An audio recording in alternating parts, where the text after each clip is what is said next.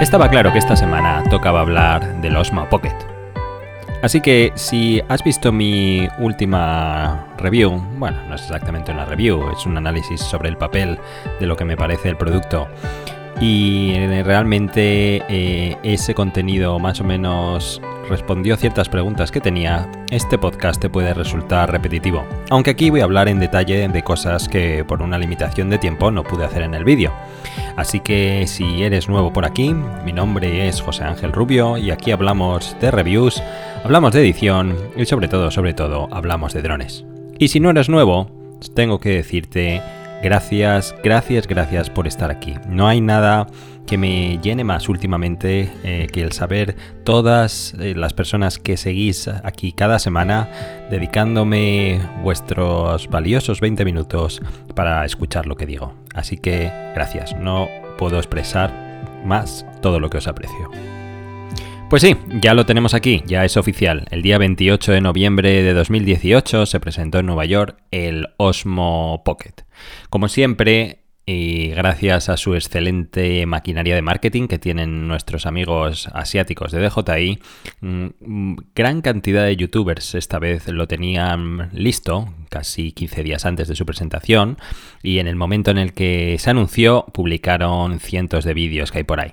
Así que si tienes curiosidad por saber cómo es el material oficial, si tienes curiosidad por saber opiniones más o menos reales de cómo es el producto, que sepas que hay un montón de contenido. No he visto nada en español, para ser sincero. Si alguien tiene algún recurso que me pueden mandar, se lo agradecería. Todo lo que he visto es en inglés. Y además he visto canales más pequeños que el mío, que mm, han tenido la suerte de ser contactados. Me pregunto si es porque hablan en inglés o porque pertenecen a una geografía muy concreta. Vi uno en Rusia de un eh, youtuber que hablaba en inglés y él ha tenido la suerte de contar con uno. En cualquier caso, esas reviews son válidas, son legítimas para mí y dejo a vuestro criterio cómo están decondicionadas por el hecho psicológico de haber sido beneficiado y contactado por los fabricantes. En fin, ahí lo dejo. Así que empecemos hablando de las especificaciones o las specs, como ya están exportando nuestros amigos anglosajones. Así que eh, lo primero que hay que decir es la calidad de vídeo y es una cámara 4K a 60 frames por segundo. El sensor tiene un tamaño de una pulgada partido por 2,3 y no se sabe mucho más de su fabricante ni quién es el fabricante de las lentes. Al menos yo no he conseguido encontrar nada. Así que olvídate de Sony, olvídate de Hasselblad y olvídate de cosas por el estilo. Porque si lo fueran, créeme que ellos se encargarían muy mucho de que esto se supiera desde el momento cero. Tiene una visión de campo de 80 grados y una apertura de 2,0. Esos 80 grados dan aproximadamente para una lente de 28 milímetros, así que no es muy angular, pero esto, como ya hablaré más adelante, tiene una razón de ser y es evitar la distorsión, esa distorsión tan de ojo de pez que tienen cámaras de acción como nuestros amigos de GoPro, pero ya hablaremos de eso más tarde. Tiene una velocidad de obturación desde 8 segundos a 1 partido por 8000, una resolución máxima de 4000 por 3000 píxeles, lo que da un tamaño efectivo de 12 megapíxeles. Em, tiene varios modos inteligentes de disparo, aunque hablaremos de eso un poquito más tarde. Y en cuanto a la resolución, es un tema que he recibido cientos de preguntas por Twitter y sobre todo en los comentarios de mi último vídeo. Eh, sabed que tiene un modo, varios modos 4K, como ocurría con el Mavic Pro original. Eh, pero en cualquier caso son 60 frames por segundo como máximo. Es curioso que esta camarita grabe a 60 frames por segundo en 4K y nuestro querido y apreciado Mavic 2 no puede hacerlo. Lo máximo son 30 frames por segundo. También es significativo lo que ha pasado a 1080. 1080 los frames por segundo máximos son 60. Y es curioso porque se había filtrado por ahí que grabaría 120 frames por segundo a 1080. Sin embargo, ahora nos hemos encontrado con esta pequeña sorpresa. Las unidades de evaluación que corrían por ahí corroboran que mm, ellos podían grabar a 120 frames por segundo. La verdad que esto es difícil de comprobar, no sabemos si es del todo cierto o no, pero de ser así, es muy probable que en futuros firmwares nos encontremos este nuevo frame rate. Tiene un bitrate máximo de 100 megas por segundo, lo cual es una gran noticia, significa que habrá un montón de información para tocar el color y alguna cosa más. Dispara en JPG tanto en RAW y eh, existe el modo Decine Like, como existía en el Mavic Pro. Seguramente si lo tienes sabes muy bien de lo que hablo, que es un color, realmente es un perfil muy plano para, para poder tocar los colores después, lo cual bienvenido sea. Dado que tenemos 100 megas de bitrate, eh, es de esperar que habrá cierto margen de maniobra ahí. En cuanto a los formatos de vídeo, eh, graba tanto en MV4 como en MOV y muy interesante que sepáis que graba a H264. No está mal. Tener en cuenta que tiene una ranura micro SD con capacidades máximas de hasta 256 GB, con lo cual tenemos espacio de sobra. Y, muy interesante, eh, es capaz de grabar audio a 48 kHz en formato ACC. Alguien me ha preguntado eh, por Twitter qué tal era la calidad de audio y yo las pruebas que he visto en vídeos diversos, la verdad es que es muy aceptable.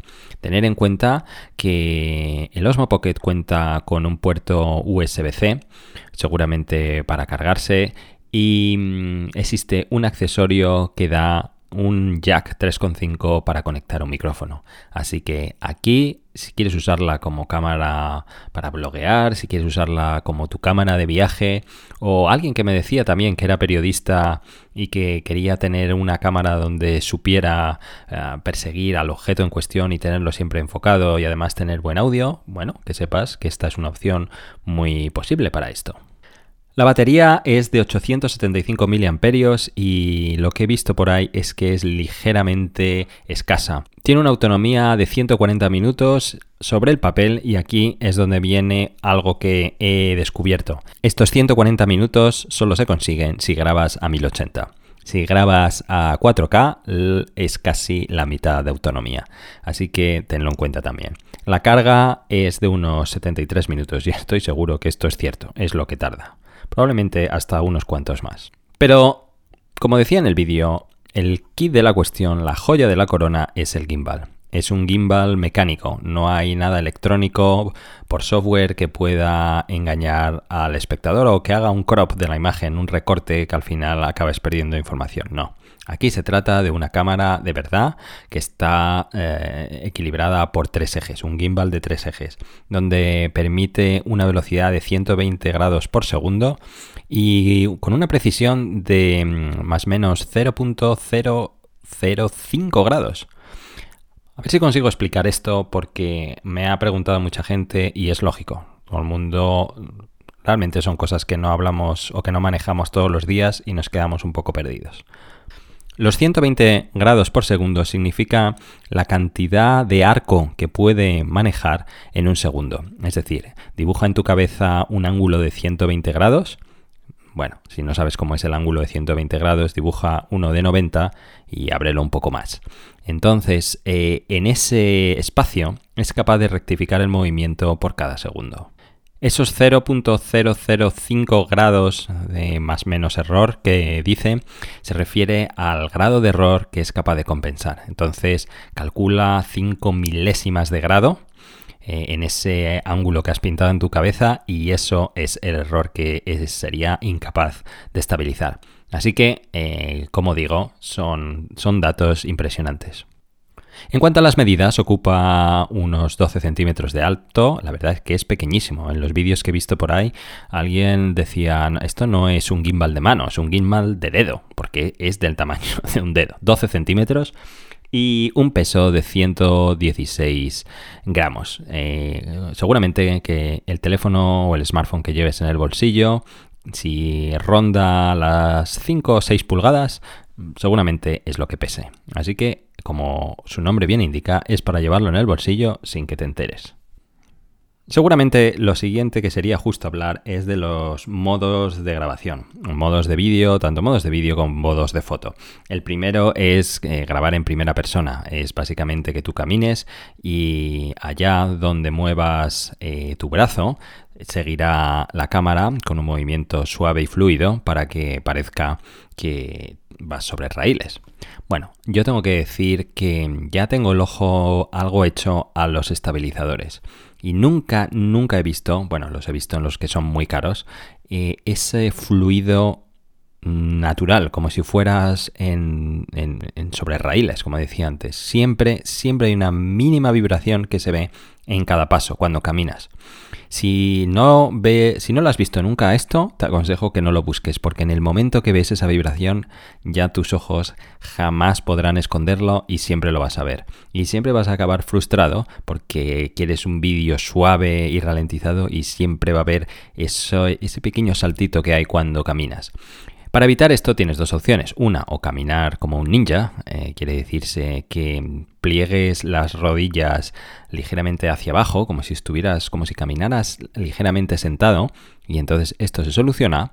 Esa es la opción barata. La opción cara es que esto ni te lo plantees, y si tienes una cámara pues eh, DSLR mm, de más de kilo y medio, te plantees el Ronin S, por ejemplo.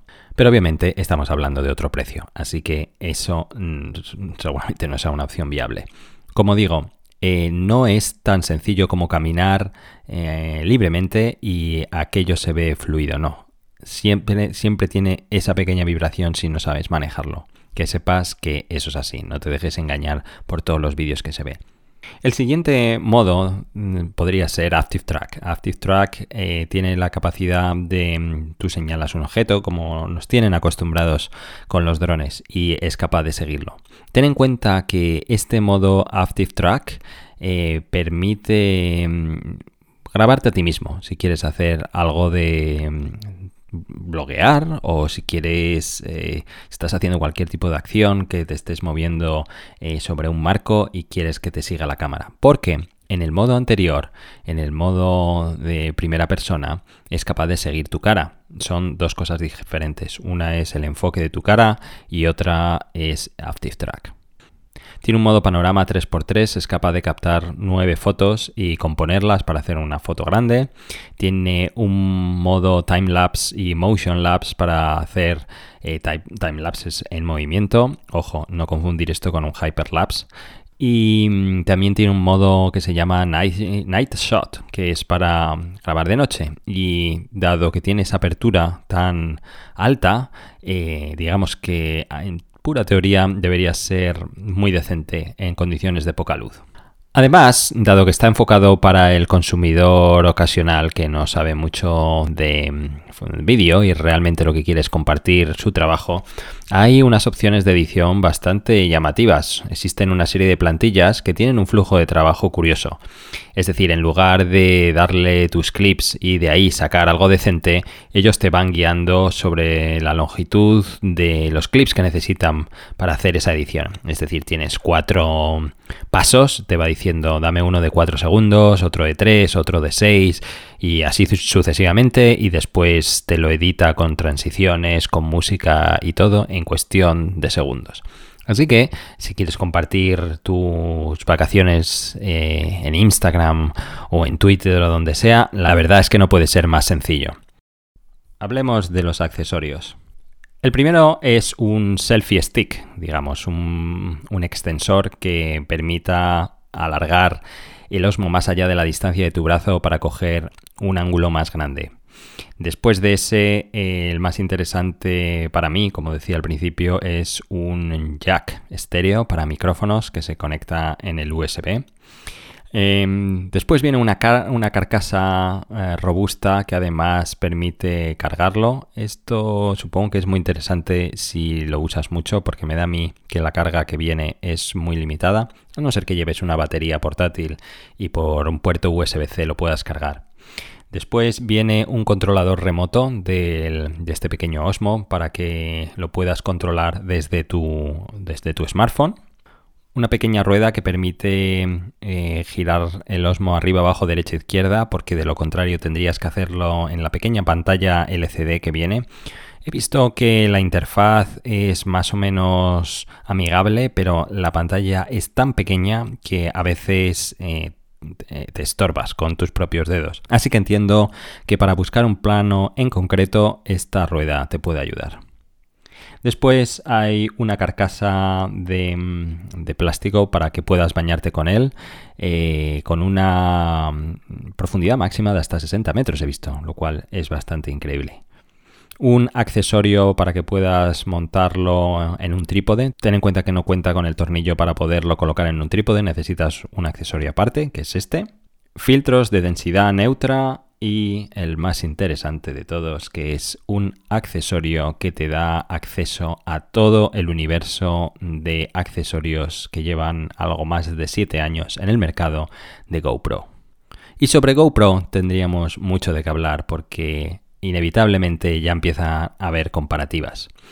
La primera es en cuanto a la resolución. Ambas graban 4K 60 frames por segundo, podrías decir. Aquí estamos tranquilos. Sin embargo, la apertura máxima de este Osmo Pocket es 2.0 y la del Osmo es 2.8. Así que a priori y en pura teoría tendría que comportarse peor en condiciones de poca luz.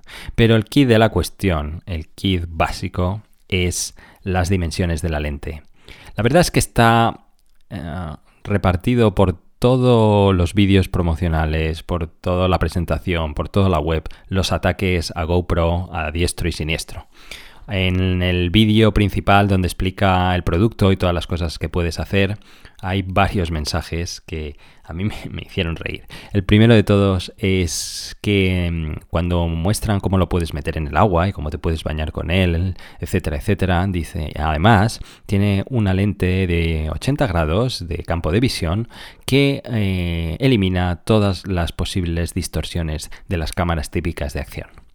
En, otras palabras, que con, esta cámara no vas a tener la distorsión tan desagradable de ojo de pez que tiene eh, la GoPro. Bien es cierto, todos lo sabemos, que la GoPro tiene una opción, em, eh, creo que se llama linear, que lo que hace es cerrar ese angular para quitar esta distorsión. Pero ahí va el disparo, por si acaso engañan a alguien.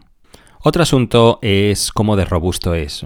La verdad es que son dos productos distintos. Em, aquí estamos cayendo un poco en su trampa y todos nos estamos dejando engañar por esta comparativa, pero son dos productos distintos. Yo uno lo veo más enfocado efectivamente al usuario de deportes de acción mm, porque puedes eh, irte con ella y meterla en condiciones de suciedad, de humedad, de golpes y no creo que existan grandes problemas. Mientras que este pequeño Osmo lo veo algo más frágil. Puede ser que eh, sea pequeño y que pese poco, pero estoy seguro que un golpe no lo va a llevar nada bien.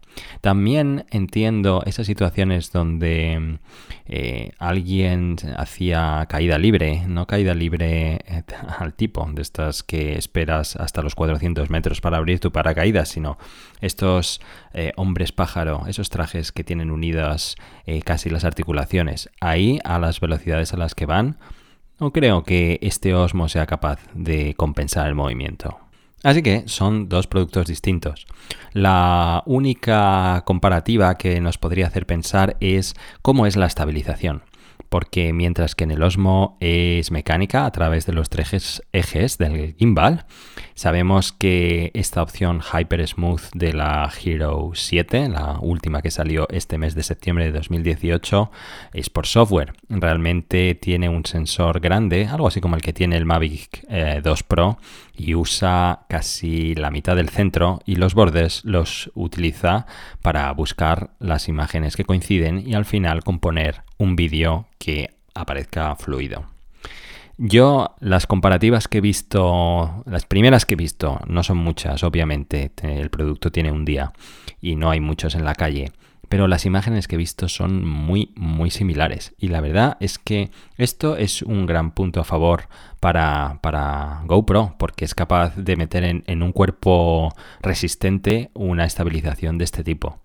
Así que yo es lo que quiero hacer pruebas de estas dos cosas y cuando me haga con las dos cámaras es algo que haré vídeos al respecto. Pues nada más, no, mm, la verdad es que es un producto interesante. Como digo, yo ya pedí el mío, os dejo enlace en la descripción de este podcast por si queréis pedir el vuestro y mm, voy, voy a mostrarlo porque creo que da muchas posibilidades creativas. Le veo mucho potencial porque es algo que puedes llevar encima muy fácilmente, así que mm, lo veo, lo veo potencial creativo. Pero no me gusta mucho este juego en el que nos están haciendo creer de que es una cámara de acción. Creo que no lo es. Y mm, además creo que mm, este disparo que le están haciendo a GoPro esta vez, creo que no le va a ir tan mal a GoPro después de todo, porque vuelve a estar en la conversación de todo el mundo. Es un producto que salió en septiembre y ahora sin querer eh, se vuelve a hablar de él. Así que quien se lo pueda estar pensando o quien eh, pueda estar seducido por este Osmo, inevitablemente se va a cuestionar las dos cosas. Así que no sé, evidentemente, qué va a pasar, no anticipo nada, pero creo que no son tan malas noticias para ellos. La verdad es que en este podcast siempre animado a que me dejéis un audio y lo incluyo en futuros programas, lo contesto, lo hablamos y demás, pero tengo que decir que no me estáis enviando muchos. Y creo que lo entiendo, porque es un entorno antinatural, no es lo mismo escribir un comentario de texto eh, como en YouTube, que puedes decir lo que quieras, poner incluso algún emoji y listo, que tener que grabar algo y luego escucharte, que normalmente no nos gusta cómo sonamos. Desde hace... Desde hace ya unos años trato de aplicarme esto en mi vida. Siempre que puedas, sal de tu zona de confort. Sal. Porque mm, eh, lo que no te mata te hace más fuerte y salir de la zona de confort te hace más fuerte. De hecho, si ves mi primer vídeo, empecé así, fue con esa declaración de principios. Así que, hacedlo, dejarme un mensaje. Os animo a que lo hagáis. siempre salir de la zona de confort, hacer cosas realmente que os cuesten, sobre todo ahora que llega la Navidad y que es una época de hacer balance. Mm, hacerlo, dejarme un mensaje, aunque sea solo, aunque no me preguntéis nada, aunque me digáis, eh, te he hecho caso, me he atrevido a dejarte un mensaje de audio y por cierto, no lo incluyas en el siguiente episodio. Bueno, pues no lo incluyo, pero mm, hacerlo, creo que es, creo que es bueno para la mente. Pues nada más, eh, gracias por estar ahí y compartir este podcast porque en mi último vídeo ah, las primeras 24 horas han sido geniales y me ha recordado todo lo que me apasiona este mundo. Realmente todo lo que hago es, es para vosotros y saber que, se recibe con, tanta, con tanto entusiasmo es algo que no, bueno, realmente no encuentro ahora o encuentro pocas cosas que me puedan llenar tanto. Así que gracias, gracias por vuestro tiempo y nos vemos la siguiente semana. Un saludo y hasta pronto. Adiós.